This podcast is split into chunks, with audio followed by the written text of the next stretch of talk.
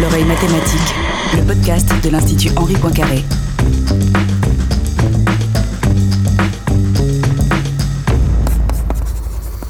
Bonjour à toutes, bonjour à tous, bienvenue à l'oreille mathématique.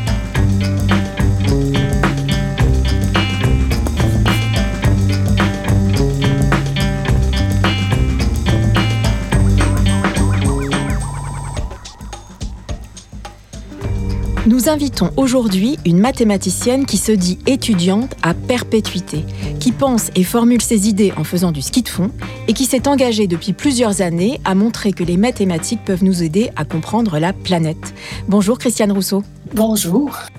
Christiane Rousseau, vous êtes née en France, de parents français, mais vous êtes installée au Québec depuis votre enfance, d'où votre bel accent qu'on va entendre plus largement dans cet entretien. Vous êtes professeur émérite de mathématiques et de statistiques à l'Université de Montréal et votre spécialité, ce sont les équations différentielles et les systèmes dynamiques. Parallèlement à vos activités de recherche, vous avez enseigné aux futurs professeurs du secondaire et vous y prenez grand plaisir. Nous y reviendrons aussi un peu plus tard dans ce podcast. Vous avez aussi initié et piloté plusieurs projets d'envergure internationale visant à promouvoir et à diffuser les mathématiques. Parmi eux, Mathématiques de la planète Terre 2013, c'est vraiment le grand projet euh, que vous avez mené au cours des dernières années. Et on va en parler aussi tout à l'heure avec Adrien Rossi dans sa chronique Médiation scientifique.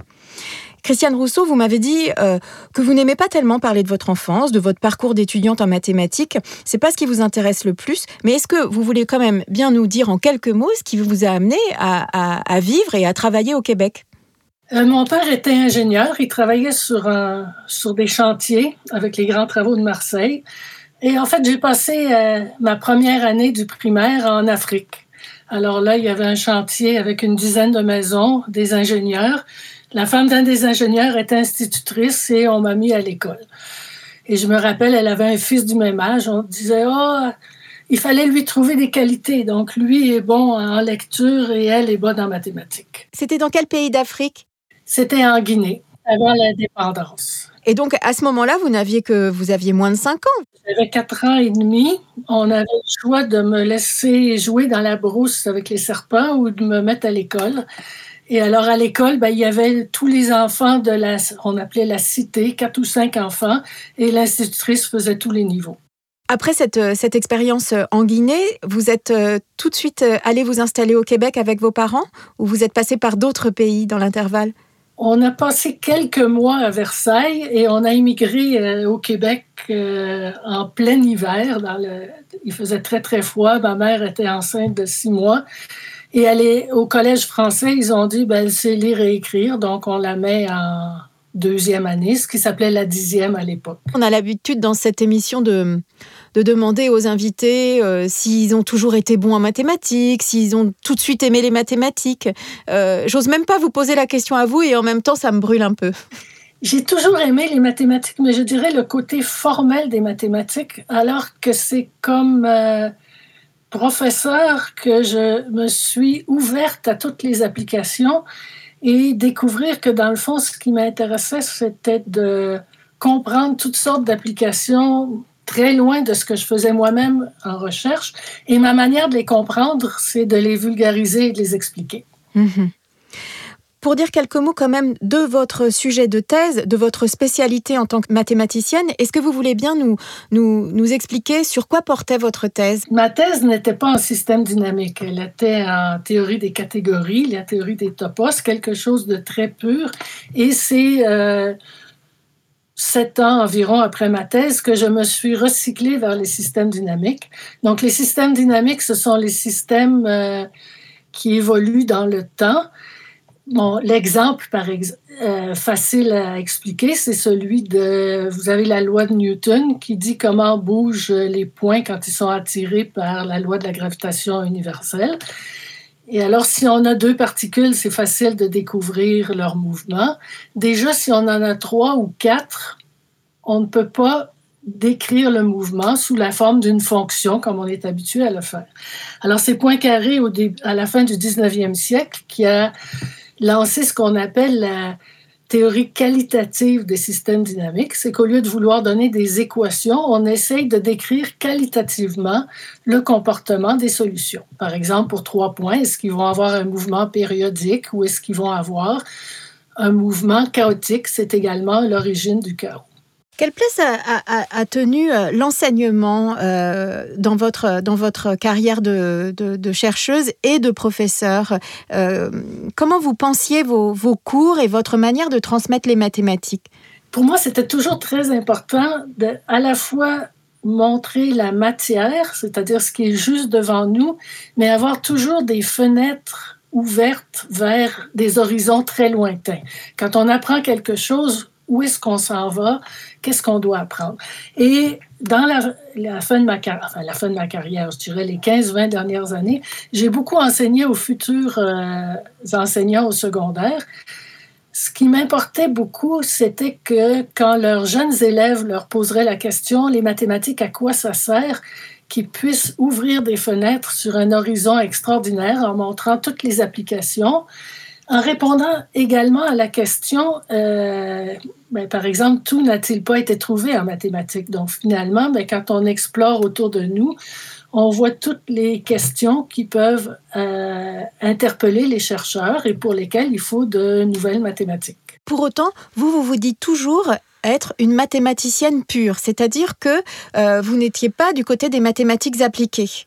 Dans ma recherche, je suis une mathématicienne pure. Donc, quand je fais euh, des systèmes dynamiques, ben, je regarde, entre autres, ce qui m'intéresse, c'est les positions d'équilibre des systèmes dynamiques et puis comprendre comment elles organisent les trajectoires. Je vous donne l'exemple d'un pendule que vous suspendez par le haut.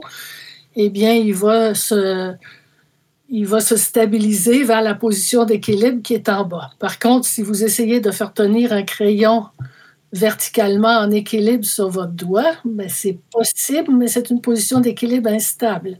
Et si vous êtes juste à côté, mais quelles sont les trajectoires possibles? C'est comme organisé par ma position d'équilibre. Alors, cette organisation de l'ensemble des trajectoires par les positions d'équilibre, euh, c'est quelque chose d'extrêmement important en système dynamique. Du côté des applications, c'est utilisé pour euh, trouver des trajectoires euh, interplanétaires c'est utilisé dans les modèles, dans les modèles de population en biologie. C'est utilisé partout. Pour ma part, dans ma recherche, j'étudie le côté plus fondamental de l'organisation des futurs possibles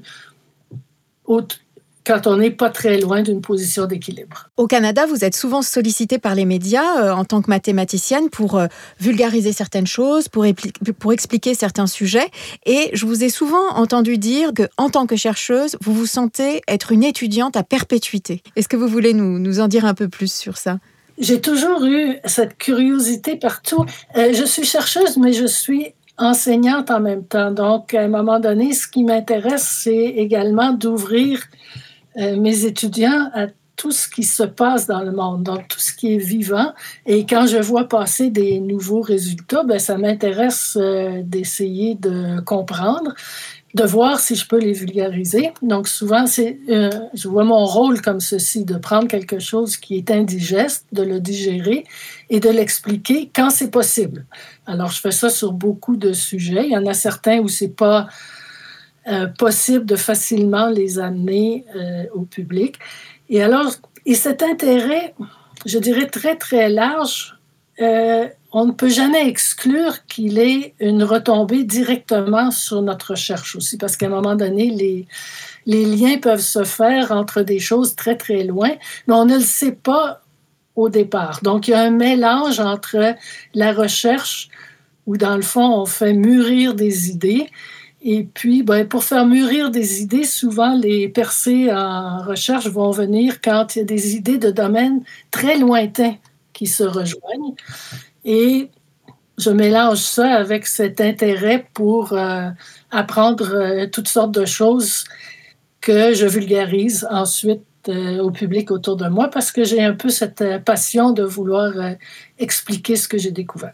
Christiane Rousseau, vous avez exercé de nombreuses responsabilités au sein de plusieurs sociétés mathématiques québécoises et américaines, mais l'un des projets les plus marquants que vous avez piloté, c'est l'année internationale mathématique de la planète Terre en 2013.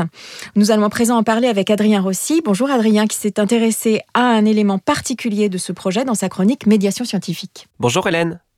Christiane Rousseau, vous avez été à l'origine du programme Mathématiques de la planète Terre qui, tout au long de l'année 2013, a proposé dans le monde entier une offre très riche d'événements, d'articles et d'ateliers.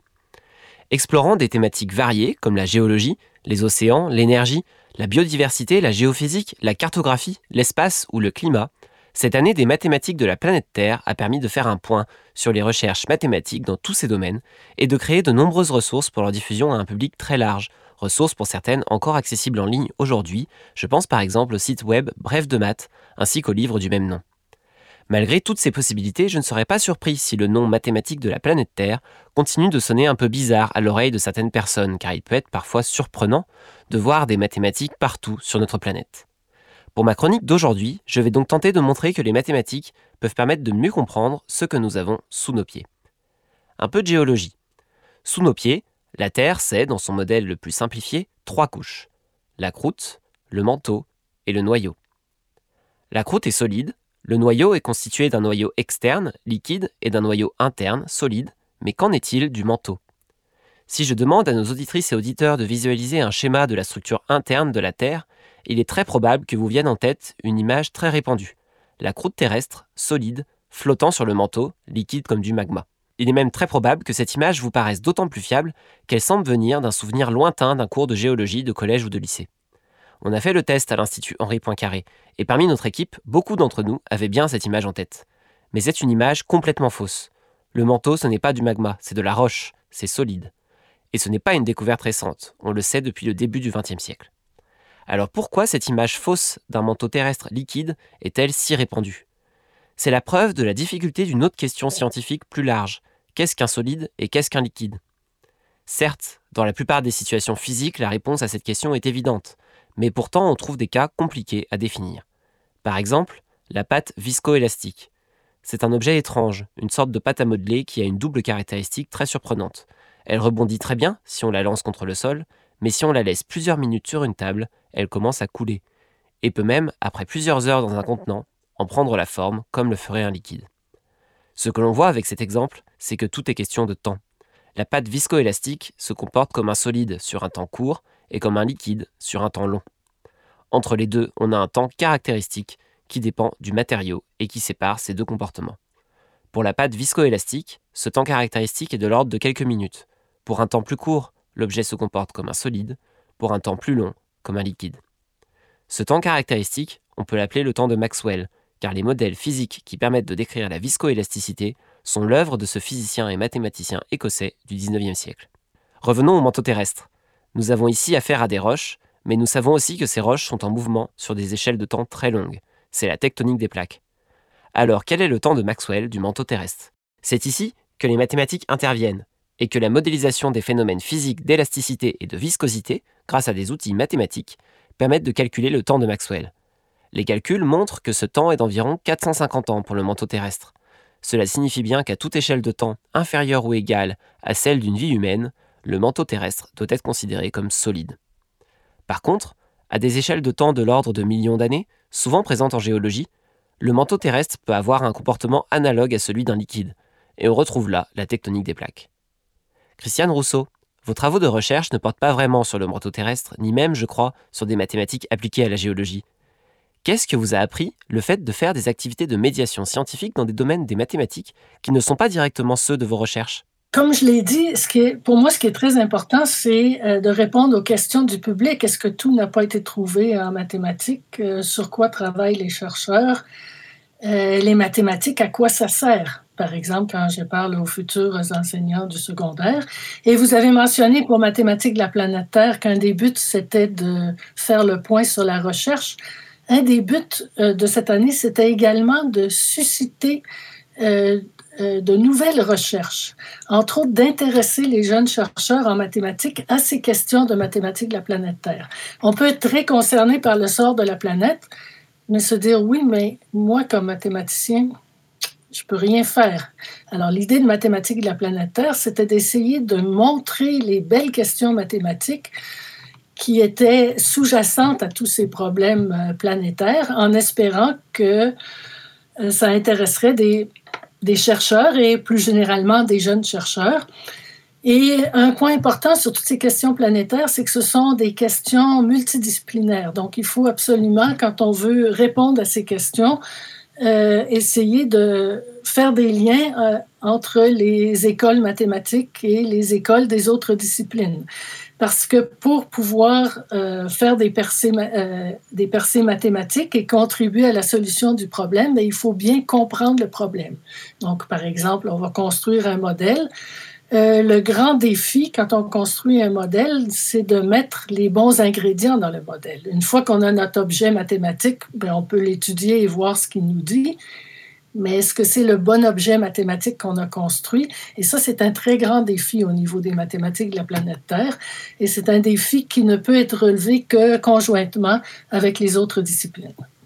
Vous dites, Christiane Rousseau, qu'il faut beaucoup d'humilité quand on est chercheur en mathématiques, justement dans cette perspective-là, dans le fait d'avoir comme ça en permanence conscience que on oublie peut-être toujours quelque chose dans le modèle qu'on invente ou qu'on produit.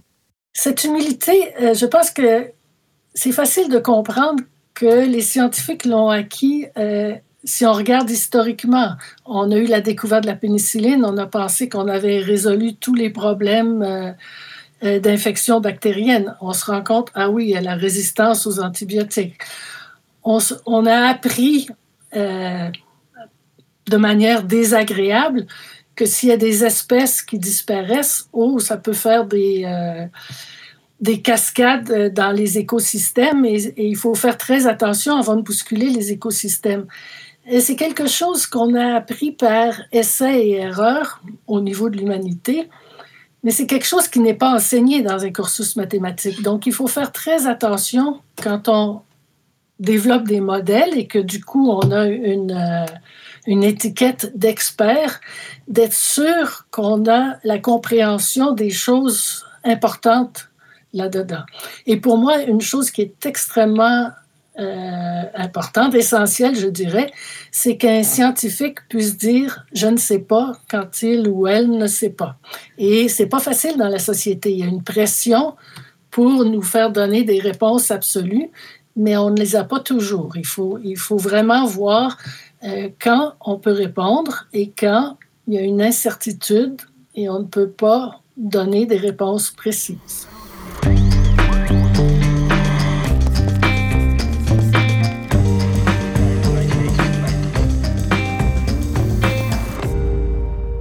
Christiane Rousseau, est-ce que vous avez l'impression que les choses ont évolué depuis 2013 et même en fait avant 2013 Parce que je crois que cette, cette idée de consacrer une année internationale aux mathématiques de la planète, bon, elle a pris forme en 2013, mais en fait, vous la pensiez déjà depuis au moins deux années euh, encore avant cela.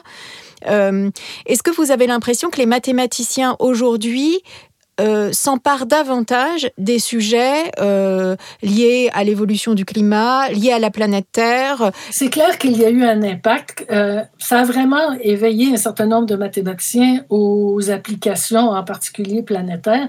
L'impact est jamais aussi grand qu'on le veut. Si vous regardez l'éveil du public pour les questions planétaires. Il y en a eu un important autour de 2007, et puis il y a eu la crise économique de 2008, puis là, on s'est juste occupé de la crise économique, on a oublié la planète.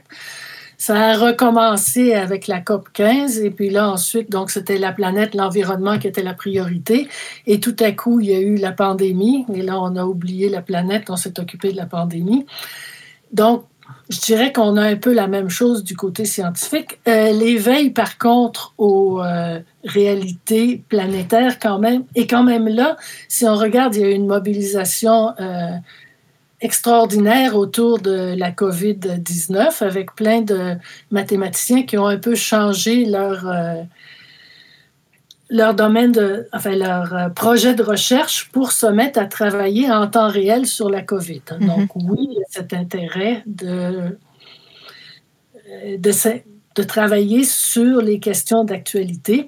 Il y a quand même des modes, parce que si on regarde maintenant la grande, grande mode au niveau des applications, c'est l'intelligence artificielle. Oui. Euh, elle n'est pas étrangère aux questions de mathématiques de la planète Terre. Il y a des euh, l'intelligence artificielle a été utilisée en Afrique du Sud pour essayer de suivre euh, la COVID et en particulier d'avoir des portraits non pas globaux à l'échelle du pays, mais au niveau local dans les différentes dans les différents quartiers ou régions, essayer de comprendre les les particularités locales. Euh, c'est utilisé dans d'autres euh, domaines d'application. Si vous essayez de faire des, des cartes de pauvreté en Afrique, bon, ben, si vous utilisez les données des recensements, vous n'avez pas de, de belles cartes précises et quelquefois, il n'y a pas de recensement euh, valide dans ces pays-là. Avec l'intelligence artificielle, ben, on peut utiliser des données satellites, par exemple les, les, lumières de nuit, et on compare avec les infrastructures de jour.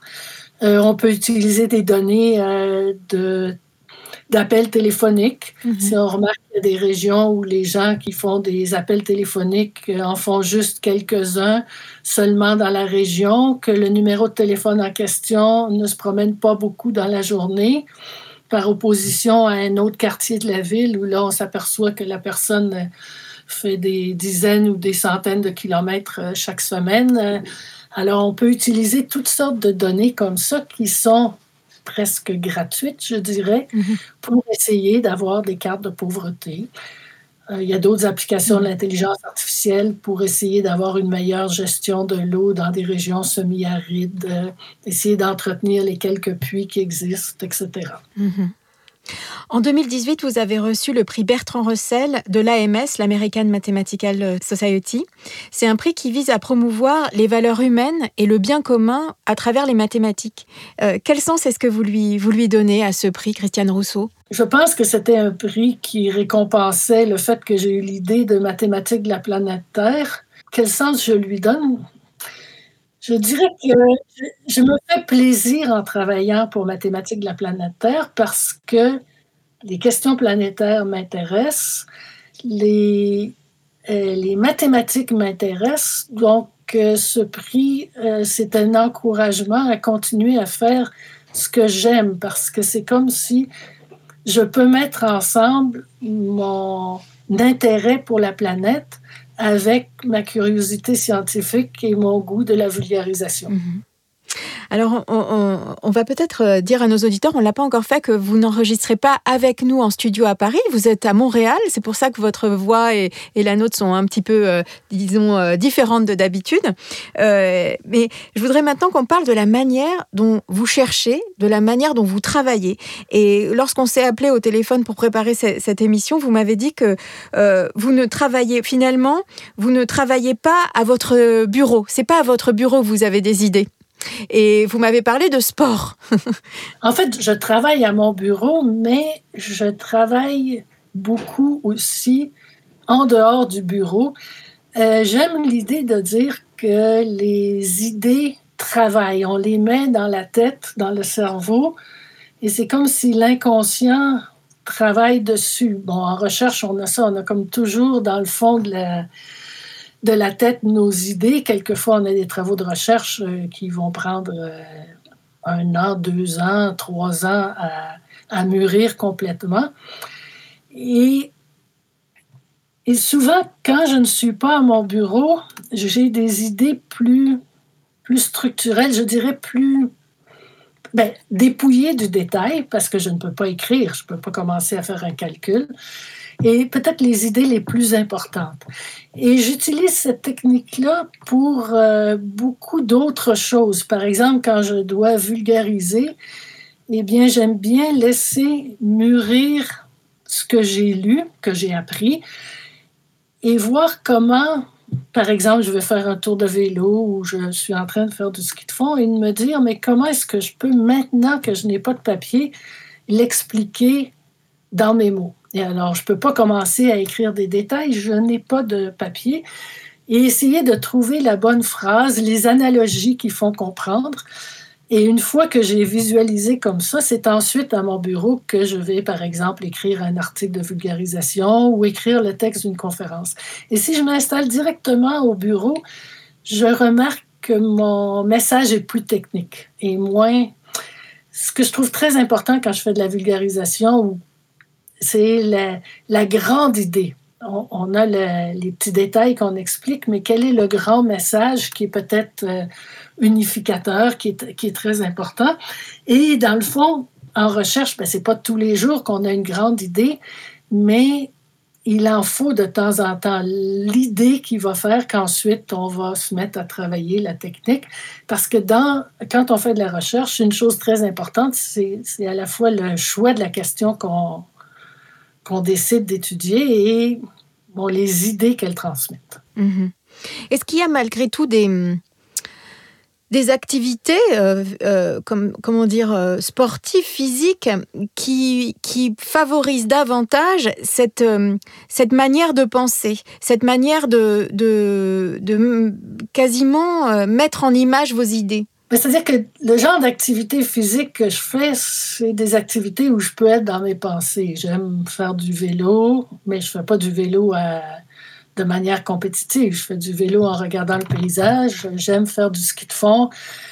Euh, j'aime faire de la randonnée en montagne. bon, quand je fais du ski de fond, je fais des, je fais des très grandes journées. Je, m'entraîne, je m'entraîne avec des 40-50 km par jour pour faire plus. Donc, j'ai beaucoup, beaucoup de temps où je suis seule avec mes pensées. Et les kilomètres passent plus vite si on s'occupe euh, l'esprit à, toutes sortes de choses. Est-ce qu'il n'y a pas le risque quand même parfois, quand on revient à la table de travail, quand on revient devant, devant son bureau, devant le papier et le crayon, de, de quelque part de ne plus trouver la même disposition qu'on avait euh, quand on avait eu l'impression que tout devenait limpide euh, ben, Si on découvre que c'est plus limpide, ça c'est bien. C'est une étape, ça veut dire, parce que quelquefois on croit qu'on a a tout compris et puis on a oublié une subtilité. Donc ça, c'est bien. Est-ce qu'il y a un danger? Euh, je ne sais pas. C'est comme, euh, je veux dire, je pas quand je dis ça, que je fais du sport, c'est parce que j'essaye de mettre du sport dans, dans mes journées. Donc j'en mets un peu la semaine, euh, l'entraînement pour maintenir la forme et puis la fin de semaine, je fais des plus grosses journées. Donc c'est de toute façon un équilibre dans ma vie personnelle. Écoutez, la technique, euh, je pense que chacun a sa technique. Euh, elle fonctionne bien pour moi.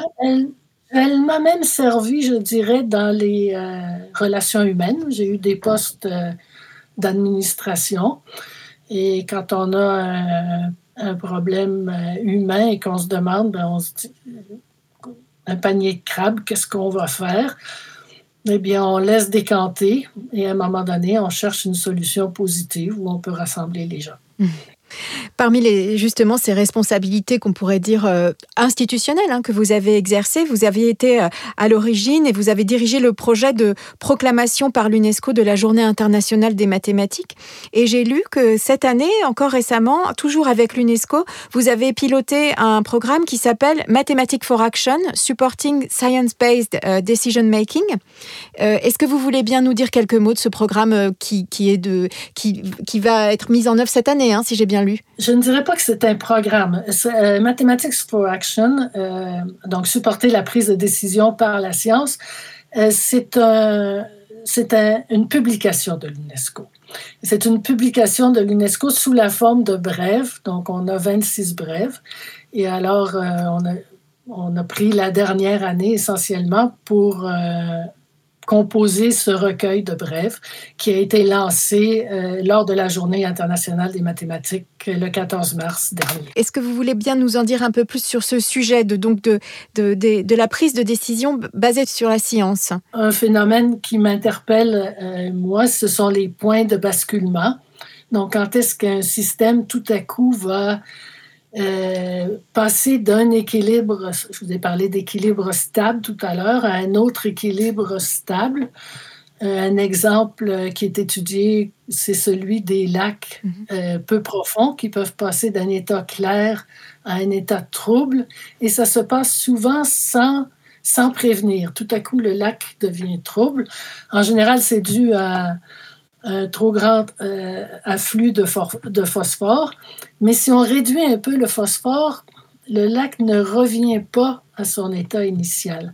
Et alors, essayer de comprendre le mécanisme des points de bascule. Pourquoi est-ce que le lac ne revient pas? C'est que quand il est à son état trouble, ben, la végétation a disparu. La végétation, elle aidé à, à empêcher que les sédiments dans le fond ne soient pas trop mélangés dans l'eau. Et quand ils sont mélangés par les poissons de fond, ben ça, maintient euh, le lac dans son état trouble. Donc, il y a des mécanismes de rétroaction qui font que une fois qu'on est dans l'état trouble, tout ce qui se passe nous maintient dans l'état trouble. Et comprendre ces mécanismes de rétroaction, ça peut suggérer des solutions pour le ramener à l'état clair. Par exemple, le lac a perdu de sa biodiversité, mais les poissons de fond sont un problème. On enlève des poissons de fond, on réduit le phosphore et là, oh, ça nous aide à revenir du côté où l'eau est claire. Les points de basculement, ils sont partout dans la planète et c'est une des choses qui inquiète énormément les scientifiques avec les changements climatiques. C'est parce que ces points de basculement, quand est-ce qu'on va, quand est-ce que la planète va basculer dans un état où euh, dont il est difficile de revenir. De revenir en arrière. Et souvent, c'est qu'on a passé le point de bascule. Il y a peut-être des points de bascule dont on ne voit pas les conséquences, mais qui sont déjà derrière nous. Mm-hmm. Parce que tout à coup, prenez l'exemple où vous êtes en canot sur une rivière très tranquille, et tout à coup, vous vous rendez compte que vous êtes euh, euh, entraîné vers la chute, mm-hmm. mais c'est trop tard mais vous l'avez pas senti quand tout à coup vous pouvez plus arrêter votre canot puis vous allez vous en allez vers la chute. Et on ne le sent pas toujours au moment où on le passe, mais on ne peut plus revenir en arrière. Alors ça, c'est un des exemples importants également dans cette publication. Je précise qu'on mettra euh, le lien vers cette publication sur le site internet euh, de l'Institut Poincaré en fin du podcast euh, de l'émission. Christiane Rousseau, merci beaucoup d'avoir accepté d'être notre invitée pour cet épisode de l'oreille mathématique, un podcast de l'Institut Henri Poincaré produit par Hélène Delis avec Adrien Rossi pour la chronique médiation scientifique et la programmation du podcast. J'encourage comme toujours nos auditrices et nos auditeurs à visiter la page internet de l'émission et plus largement le site web de l'Institut Henri Poincaré. À bientôt. À bientôt. Au revoir et merci beaucoup.